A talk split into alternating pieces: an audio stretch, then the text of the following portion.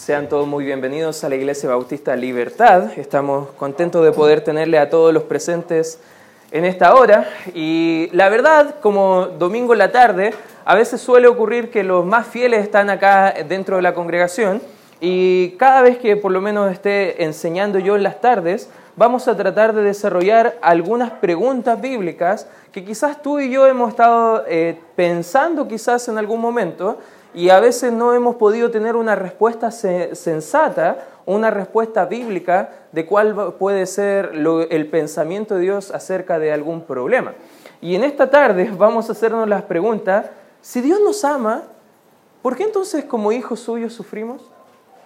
¿Por qué si Él dice que nos ama tanto, que incluso está dispuesto a morir por nosotros, en lugar de nosotros, para que no suframos la cruz, no suframos lo que merecemos por nuestros pecados, ¿por qué entonces permite Él, a pesar de que somos sus hijos, que suframos? Incluso puedes conocer gente que tú estás ayudándole a entender de la Biblia, invitándole a la iglesia, y quizás ellos te detienen en algún punto y hacen la pregunta, pero ¿y qué pasa con el sufrimiento? Si Dios existe, entonces ¿por qué nos permite sufrir? Incluso mira tu vida, mira cómo tú estás sufriendo. Yo no quiero creer en un Dios así. Y hay gente que está meditando en esas cosas, incluso grupos cristianos que enseñan de mala forma que si tú vienes a Cristo, tú puedes parar de sufrir. Incluso algunos hablan como brasileños, no está la hermana Yane con nosotros en esta tarde, dice que puedo hablar de, los hermanos, quizás después me va a retar la hermana, ya, pero tienen un dejo brasileño que dicen que si tú vienes a Cristo vas a parar de sufrir. Ya no vas a tener problemas económicos, ya no vas a tener problemas familiares, ya no vas a tener diferentes problemas que puedes llegar a tener, pero la verdad, ¿qué dice Dios acerca de ese tema?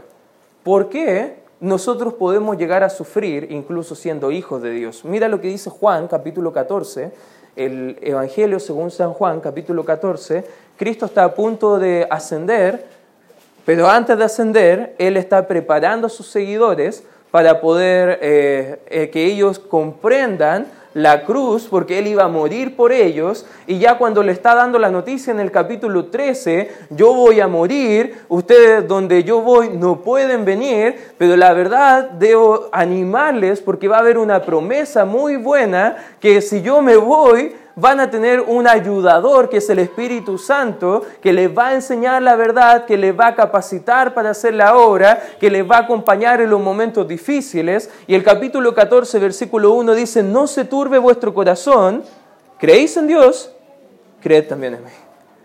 Y viene hablando acerca de la necesidad de confiar en Él, de que no se turbe el corazón, que tengan confianza. Y seguimos viendo aquí en la Escritura, en el capítulo 14, 15, 16, hablando el Señor Jesucristo acerca del ministerio que iba a tener el Espíritu Santo. Y llegamos al capítulo 16, eh, viendo todo lo que el mundo nos va a hacer, el mundo nos va a aborrecer, las cosas van a ir mal, no hay nada bueno en este mundo para el Hijo de Dios. Y llegamos al capítulo 16 y fíjate lo que dice el versículo 33, un versículo muy conocido y dice, estas cosas os he hablado para que en mí tengáis, ¿qué dice? Paz. En el mundo todas las cosas te van a ir bien. ¿Eso dice? Ah, ¿Qué, ¿Qué, dice el texto? A ver, ayúdame, por favor. Dice, en el mundo tendréis qué cosa? ¿Qué es una aflicción? Es una dificultad. Es un problema. Quizás va a ser la pérdida de un ser querido. Quizás, va a ser un conflicto matrimonial, quizás va a ser alguna dificultad económica, quizás incluso va a haber sentimientos dentro de ti que te van a impedir tener la paz, el gozo que Dios quiere que tú vivas. La Biblia enseña, el Señor Jesucristo enseña que en el mundo, ¿qué vamos a tener? Aflicción. ¿Somos del mundo? No, pero estamos en el mundo y en el mundo vamos a tener aflicción. Pero fíjate lo que sigue diciendo el texto. Pero confiad, yo he vencido al mundo. Yo he vencido al mundo. Y cuando meditamos en eso, que quizás por qué, ¿por qué Dios permite que yo esté sufriendo esto? ¿Por qué Dios está permitiendo esta enfermedad que estoy teniendo? ¿Por qué a lo mejor Dios está permitiendo esta dificultad en un ser querido que yo amo? ¿Por qué? Y nos hacemos la pregunta, pero sabes que independiente cuál sea nuestra incertidumbre, nuestra turbación de corazón, lo que nos está moviendo de confiar en Dios, sea lo que sea, debemos recordar una verdad que no cambia a lo largo de la Biblia, que Dios es bueno. Amén. Nada de lo que podamos estar pasando nos puede hacer dudar de esa verdad. Y si vamos al libro de los Salmos, acompáñame rápidamente acá, acá el escritor está hablando a Saf acerca de, de estas dudas que tú puedes estar teniendo. ¿Por qué? Porque si yo soy salvo y trato de hacer las cosas bien, trato de vivir una vida piadosa, trato de compartir el Evangelio con los incrédulos, trato de hacer discípulos, servir en la iglesia, dar mis ofrendas al Señor, hacer todo lo que puedo para ser un buen cristiano, ¿por qué a mí las cosas me van mal y yo veo al incrédulo y le están saliendo las cosas bien? ¿Por qué? Y ahí está la pregunta, ¿por qué sufrimos? si somos hijos de Dios. Y mira lo que está diciendo acá Asaf en el capítulo 73, versículo 1, y comienza con una declaración que es lo que acabamos de nosotros recordar, ciertamente es bueno. ¿Quién? Dios. ¿Dios es bueno? ¿Puede dar un fuerte amén si Dios es bueno? ¿Dios deja de ser bueno en algún momento? Eso es algo que nosotros tendemos a olvidar cuando viene la preocupación. Tendemos a olvidar cuando viene la dificultad, cuando estamos teniendo problemas matrimoniales, cuando está problemas con los hijos quizás en casa. Olvidamos que Dios es bueno. Y acá el salmista, a pesar de todo ese, ese conflicto interior, esos pensamientos que vamos a leer brevemente, él comienza recordando, ciertamente, verdaderamente, Dios es bueno. Fíjate lo que sigue diciendo para con Israel para con los de limpio corazón. En cuanto a mí, aquí lo está haciendo personal, él entiende, con la iglesia es bueno, con Israel es bueno, con su pueblo es bueno. Pero es diferente cuando lo hacemos personal. ¿Qué pasa cuando de forma personal pareciera que no es tan bueno? Fíjate, dice, en cuanto a mí, casi se deslizaron mis pies, por poco resbalaron mis pasos porque tuve envidia de los arrogantes, viendo la prosperidad de los impíos, incrédulos, porque no tienen congojas en su muerte, pues su vigor está entero. No pasan trabajos como los otros mortales. Fíjate, no están pasando dificultades, es lo que está diciendo acá el salmista. No, versículo 5, eh, la segunda parte, ni son azotados como los demás hombres. Por tanto, la soberbia los corona se cubren de vestidos de violencia, los ojos se les saltan de cordura, logran con creces los antojos del corazón, se mofan y hablan con maldad de hacer violencia, hablan con altanería, ponen su boca contra el cielo y su lengua pasea la tierra. ¿Puedes ver la descripción que está haciendo acá el salmista? Estas son personas que, ¿por qué? Dios le está permitiendo que disfruten un poco más que nosotros acá en la tierra. ¿Por qué se están levantando el puño contra el cielo? ¿Por qué se están blasfemando a Dios con su boca? ¿Por qué se están teniendo arrogancia, violencia? Están haciendo todo lo que, eh, lo que Dios no le agrada. Son personas incrédulas que no están teniendo un temor de Dios en su corazón. Y fíjate lo que dice acá la escritura, sigue hablando, dice el versículo 10, por eso Dios hará volver a su pueblo aquí, y las aguas en abundancia serán extraídas para ellos y dicen, ¿cómo sabe Dios? ¿Hay conocimiento en el Altísimo? Es que los impíos, sin ser turbados del mundo, alcanzaron riquezas. Interesante porque dice que nosotros los creyentes que vamos a tener en el mundo, turbación, aflicción. Pero el incrédulo pareciera que no lo tiene. Pareciera. Porque parece que también lo tienen. La diferencia es que tú y yo tenemos a quien pedir socorro. Tenemos a quien pedir auxilio en medio de la dificultad. Fíjate lo que sigue diciendo el versículo 13, verdaderamente en vano he limpiado mi corazón y lavado mis manos en inocencia. Imagínate acá el salmista. Está diciendo, todo lo que estoy haciendo no tiene propósito. Estoy yendo a la iglesia, estoy tratando de tener una familia piadosa, estoy sirviendo a Dios, parece que Dios no, no, no ve ese sacrificio que estoy haciendo. Versículo 14, pues he sido azotado todo el día y castigado todas las mañanas. Si leemos esto, pensamos, ¿es bueno o es malo Dios? Porque a nivel general, Dios es bueno con su iglesia. Él es bondadoso, es misericordioso. Pero ¿qué pasa cuando lo ponemos a nivel personal? En tu vida. Quizás has tenido la tentación de hablar de Dios como está hablando este salmista. Quizás ha entrado tu mente este tipo de pensamiento, ¿por qué si Dios nos ama permite el sufrimiento? Hay algunas cosas que me gustaría hablar con ustedes, pero antes me gustaría recordar, hermanos, que Dios es siempre bueno, no solamente con la iglesia, pero con cada uno de nosotros. Amén. ¿Cuántos hijos de Dios hay acá? ¿Puede levantar su mano? Repite conmigo. Dios es bueno conmigo. Eso es algo que nunca se nos debe olvidar. Porque el versículo 1 dice, ciertamente es bueno Dios. Eso es una verdad. Independiente de lo que esté viviendo el día de hoy, déjame decirte algunas cosas que podemos aprender de este salmo para no blasfemar con nuestra boca el nombre de Dios. En primer lugar, ¿qué principio podemos desprender de este estudio del libro de Salmos 73? En primer lugar, pensar así es natural, pero fíjate de quién, de un incrédulo. Pensar que Dios no es bueno, pensar en contra de los atributos que tiene Dios, eso es pensar como un incrédulo. Tú ves a un incrédulo en la calle y tú quieres compartirle del Señor y Él empieza a hablar acerca de Dios y de repente tú conversando con Él ves la necesidad que tiene de la salvación, del perdón de sus pecados y de repente te detiene y te empieza a decir, bueno, pero si Dios es tan bueno como me dices, ¿por qué? ¿Por qué Él sufrir? ¿Por qué los niños del África están sufriendo? ¿Por qué hay gente en China que está muriendo? ¿Por qué Dios está permitiendo tal y cual? ¿Por qué hay guerras? ¿Por qué hay enfermedades? ¿Por qué? ¿Por qué? ¿Por qué?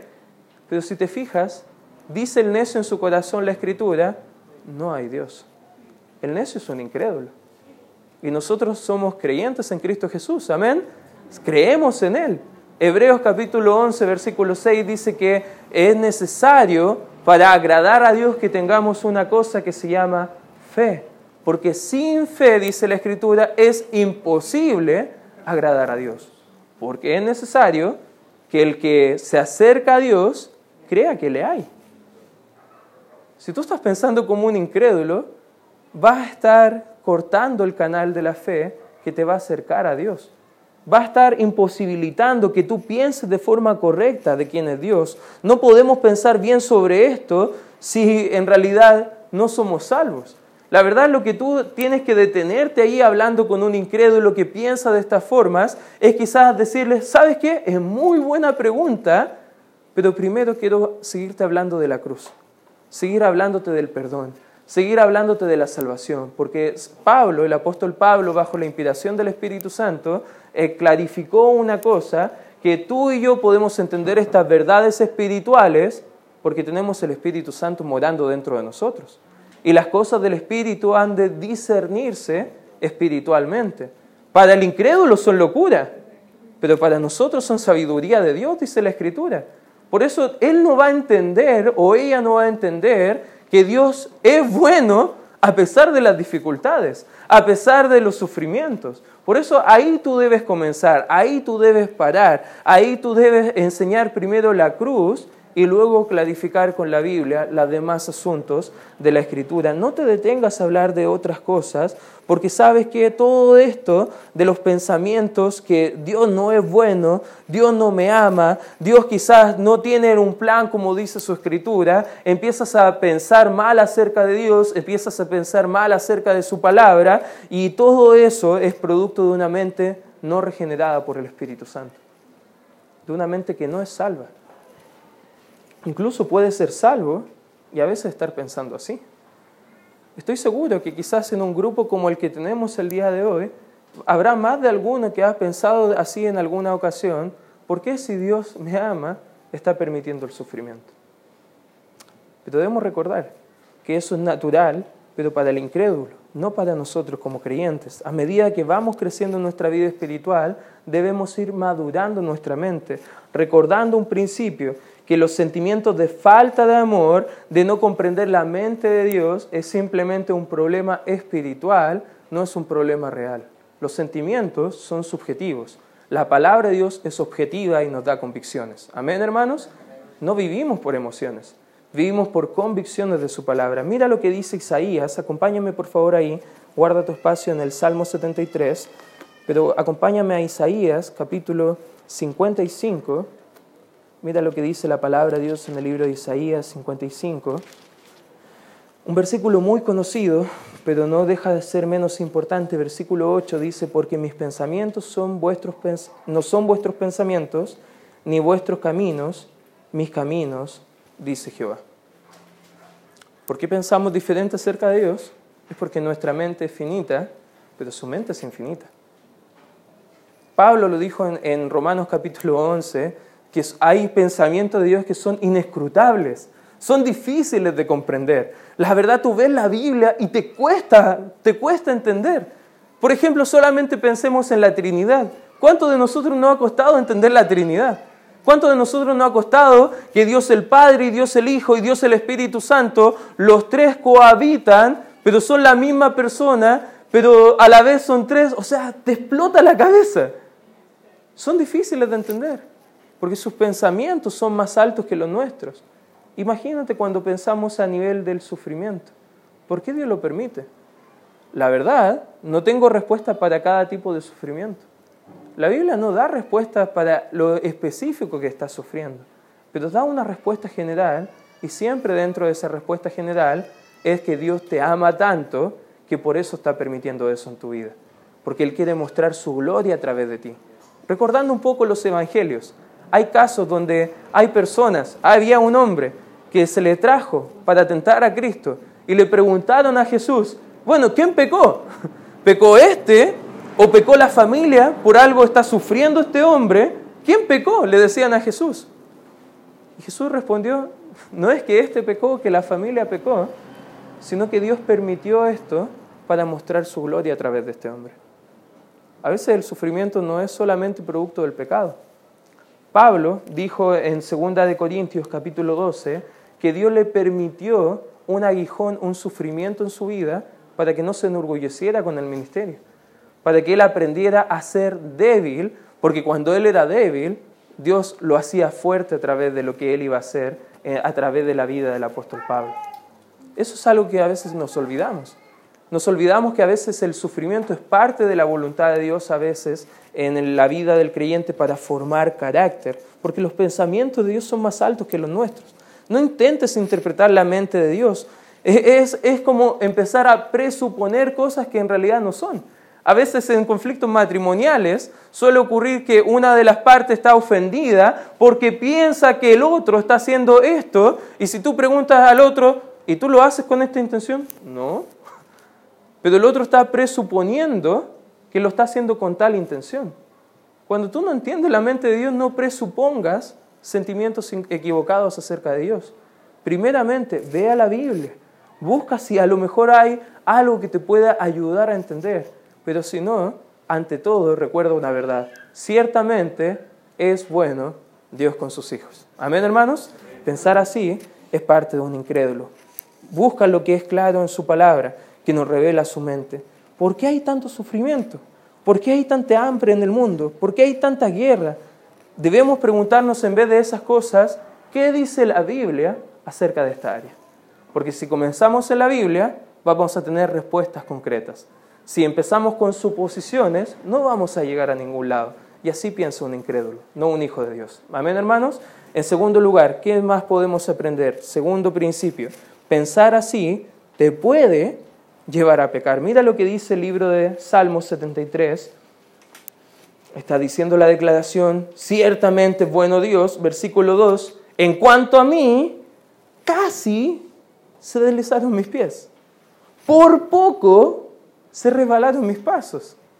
Acá el escritor está diciendo, esto que me estaba pasando, pareciera que yo no estaba tan firme y por poco me caí espiritualmente. La Biblia habla acerca de la vida espiritual como un andar, como un caminar. Tú estás dando pasos de obediencia a Dios y estás avanzando por fe. Pero a veces cuando estás desobedeciendo estás retrocediendo. La vida espiritual no es, no es estática, no estás parado, es dinámica, siempre hay movimiento. Tú avanzas o retrocedes, pero nunca estás igual que ayer. Y cuando hablamos del pecado, a veces los pensamientos así te pueden tender a pensar o te pueden hacer creer que a lo mejor Dios no es tan bueno. A veces te hacen pensar que el enemigo tiene más poder en esta área, como estábamos viendo el día jueves, que a veces damos al enemigo más poder de que a veces tiene el enemigo. El enemigo está victorioso o derrotado según la escritura. Derrotado. Y todo lo que Dios está permitiendo no es por tu mal. Mira una verdad de la escritura, Romanos capítulo 8, acompáñame por favor ahí. Romanos capítulo 8. Romanos capítulo 8. Mira lo que dice la escritura. El versículo 28 dice, y sabemos una certeza, algo que sabemos claramente, que a los que aman a Dios, fíjate, todas las cosas les ayudan a bien. Esto es a los que conforme a su propósito son llamados. Una pregunta, ¿qué excluye de todas las cosas? ¿Excluye el problema que estás pasando? ¿Excluye ese sentimiento a lo mejor de, de desánimo que estás teniendo? La verdad no. La verdad, todo lo que Dios permite a nuestra vida es con un propósito y es para nuestro bien. Y cuando pensamos de otra forma, quizás tenemos la tendencia a poder pecar. Ojo, el cristiano puede pecar, el cristiano puede caer.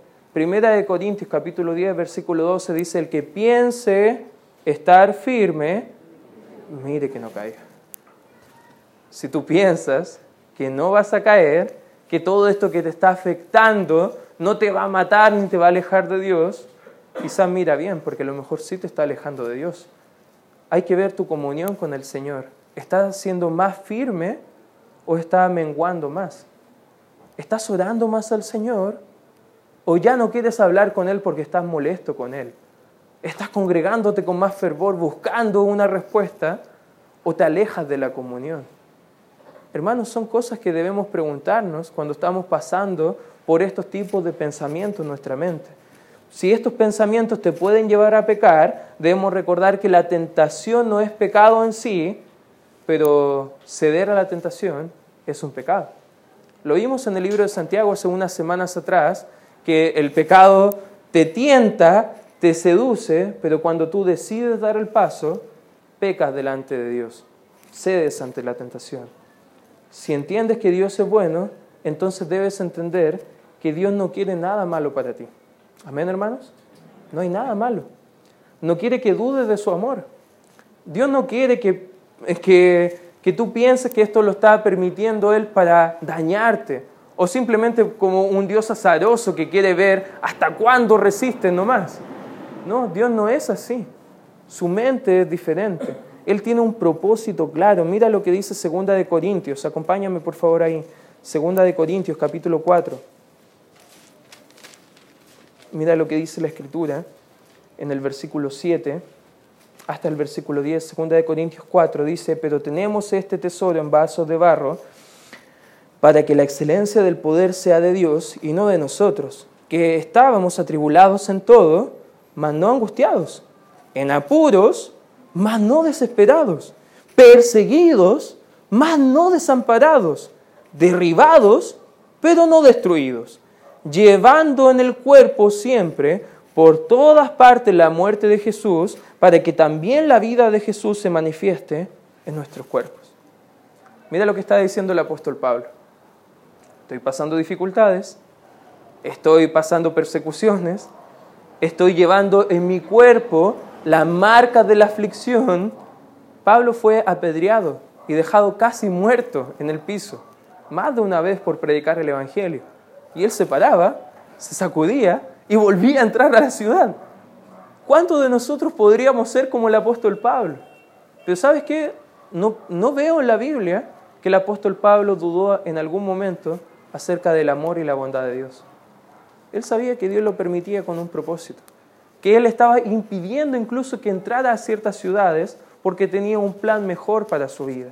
Y así nosotros también tenemos que pensar, porque si pensamos de otra forma, pensamos que Dios a lo mejor quiere hacer algo malo en nuestra vida, no vas a glorificar su nombre, no, vas a mostrar, no va a mostrar Dios su amor a través de ti a otras personas y el plan, como dirían algunos amigos de otro país, se malogra, se echa a perder. No hay plan. Y tú pecaste, te alejaste de Dios simplemente por olvidar una verdad que Dios es bueno siempre. Amén, hermanos.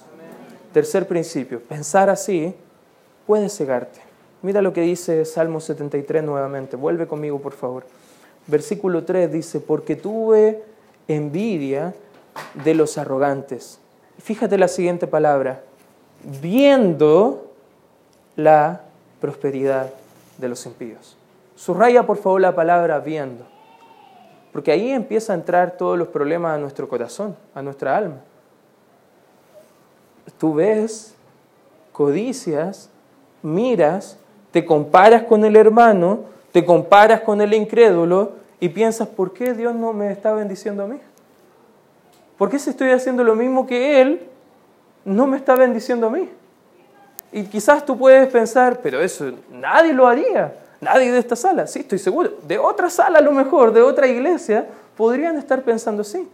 Incluso creo que hay un relato en la Biblia de un tal apóstol Pedro, ¿se acuerdan más o menos de ese apóstol? Un poquito bocón este hombre, siempre tenía palabras interesantes que hablar, y Cristo ya había resucitado, estaba pronto a ascender, y de repente él estaba conversando con Cristo, y él estaba mirando a otro apóstol llamado Juan, que era un apóstol bien amoroso, y, él estaba preguntando a Jesús, oye, ¿y este? ¿Y este? ¿Por qué tal, tal cosa? Oye, Cristo, ¿y por qué este así? ¿Y qué, conmigo? Mirando al otro. Y Cristo le dijo, oye, no mires a él, mírame a mí. Tú sígueme. ¿Qué, ¿Qué, importa el otro? Es tu carrera espiritual. ¿Sabes que cuando competimos en nuestra carrera espiritual, no estamos compitiendo contra otro cristiano? ¿Lo entiendes, hermano? ¿Me puede dar un fuerte amén? No estás compitiendo con el hermano que tienes al lado, o al de adelante, o el hermano John, o el hermano tanto. La verdad, no estás compitiendo contra otro hermano. La carrera espiritual es tuya. Y Dios quiere que tú pongas los ojos en Cristo Jesús. Es el autor y consumador de la fe. Y que tú corras esa carrera, olvidando lo que queda atrás y extendiéndote a lo que queda por delante para alcanzar el premio. Pero ¿qué pasa cuando miras alrededor? Te ciegas te distraes, empiezas a mirar lo que el mundo tiene. Y no debemos pensar así, hermanos. Pensar así, mirar a otros, es simplemente tener los ojos espirituales cegados a las bendiciones de Dios que tenemos ahora. A veces olvidamos que Dios nos ha bendecido con tanto, pero nos centramos siempre en las cosas malas. Es como el ejemplo del vaso, hasta la mitad. Algunos lo ven medio lleno otro lo ve medio como. Tienes que hacer ese ejemplo en tu casa. ¿Cómo ves el vaso tú, espiritualmente hablando? ¿Ves las bendiciones de Dios? ¿Ves las bondades de Dios? ¿O ves solamente lo que está mal? ¿Ves solamente el rechazo? ¿Ves solamente los problemas? Hermanos, si estás mirando así, ten cuidado. A lo mejor estás cegándote espiritualmente. Salmo 73, versículo 13 dice, verdaderamente en vano he limpiado mi corazón y he lavado mis manos en inocencia. Estaba tan ciego espiritualmente este hombre que estaba pensando que lo que él hacía para la obra del Señor era en vano. Pero mira lo que dice el apóstol eh, Pablo en el libro de Primera de Corintios. Mira lo que dice Primera de Corintios, capítulo 15. Acompáñame por favor ahí. Primera de Corintios, capítulo 15. Mira lo que dice el versículo 57. Dice la palabra del Señor, más gracias sean dadas a Dios, quien nos da la victoria por medio de nuestro Señor Jesucristo, versículo 58. Así que, hermanos míos amados, estad firmes y constantes, creciendo en la obra del Señor siempre, sabiendo, fíjate qué debemos saber, hermanos, que vuestro trabajo en el Señor no es en vano. Nada, hermanos, de lo que hacemos para el Señor es en vano. ¿Lo entiendes? Amén. El sufrimiento que estás viviendo, la dificultad que estás pasando, tiene un propósito. Quizás yo no te lo puedo especificar, pero Dios sí te lo puede ayudar a entender quizás tiempo más adelante. Por eso en cuarto y último lugar, un principio, y con esto quiero acabar, pensar bíblicamente te va a ayudar. ¿Por qué pensamos de esta forma errónea? Es quizás porque nuestra mente necesita tener una renovación es porque estamos pensando como nuestra antigua naturaleza, es como nuestra carne antes de conocer a Cristo estaba pensando, porque estamos acostumbrados a este tipo de pecado. El apóstol Pablo decía, el bien que quiero hacer no lo hago y el mal que aborrezco, eso hago, miserable de mí, ¿quién me podrá librar de este cuerpo de pecado, de este cuerpo de muerte? Esta carne. ¿Sabes que la carne está acostumbrada a pensar mal de Dios? Esta carne está acostumbrada a pecar contra Dios. Pero como hijos de Dios tenemos que renovar nuestra mente. Romanos capítulo 12, léelo en casa, versículos 1 y 2. Dice que debemos renovar nuestro entendimiento. La Biblia enseña en Filipenses capítulo 4, versículo 8, que debemos pensar de una forma correcta, que debemos pensar en todo lo verdadero, todo lo honesto, todo lo puro, todo lo amable, todo lo que es de buen nombre, si hay virtud alguna, si hay algo digno de alabanza, hay un mandato después, dice, en esto pensad. En otras palabras, piensa de forma bíblica, piensa de forma correcta. ¿Qué dice la Biblia acerca de esto que estás sintiendo? ¿Es correcto o es incorrecto? ¿Qué pensó Cristo cuando estaba en la cruz en Mateo 26, 39? ¿Qué estaba pensando cuando estaba sufriendo, maltratado por nuestras rebeliones? Él estaba en la cruz. ¿Sabes lo que pensó en Mateo 26, 39? Dice, yendo un poco adelante, se postró sobre su rostro, orando y diciendo, Padre mío, si es posible, pase de mí esta copa, pero no sea como yo quiero, sino como tú. Qué buen pensamiento, hermano, ¿no? ¿Qué pasa cuando estamos sufriendo? ¿Tenemos el pensamiento de Cristo? ¿Estamos pensando bíblicamente quizás acerca de esta área? ¿Qué pensó Cristo? ¿Cómo debemos pensar nosotros? ¿Qué rol tiene la Biblia en mi, en mi mente? ¿Sabes que mientras más lees la Biblia, mientras más pides a Cristo que cambie tu mente, va a cambiar también tus emociones? Porque pensamientos incorrectos harán emociones incorrectas. Y eso te va a llevar a una ansiedad o a un pecado que es dejar de confiar en el Señor. Por eso, hermano, el día de hoy quiero invitarte a que tú puedas examinar tus pensamientos, que puedas analizar tu corazón. Y quizás has llegado en esta tarde atribulado, con dificultades. Déjame decirte que no, no queremos condenarte, no queremos hacerte creer que estamos enojados contigo, que Dios está enojado contigo, porque debes recordar, Dios es bueno siempre contigo. Y Él no está pensando mal de ti. Más bien Él está con brazos abiertos esperando que tú te acerques porque Él quiere ayudarte. Y eso quiero invitarte el día de hoy, que oremos al Señor y que podamos conversar con Él. Y si tú has llegado con dificultades, déjame decirte que estás en el lugar correcto y que ahora puedes hacer las paces con Dios. Pero quizás si estás tú con nosotros por primera vez, quizás te quiero invitar también a hacer las paces con Dios también en tu salvación o la reconciliación que Dios quiere tener contigo. Vamos a orar. Gracias Señor por este tiempo estudiando tu palabra. Te pido y te ruego Señor que nos ayudes a comprender estas verdades bíblicas Señor para que las podamos entender claramente y poder así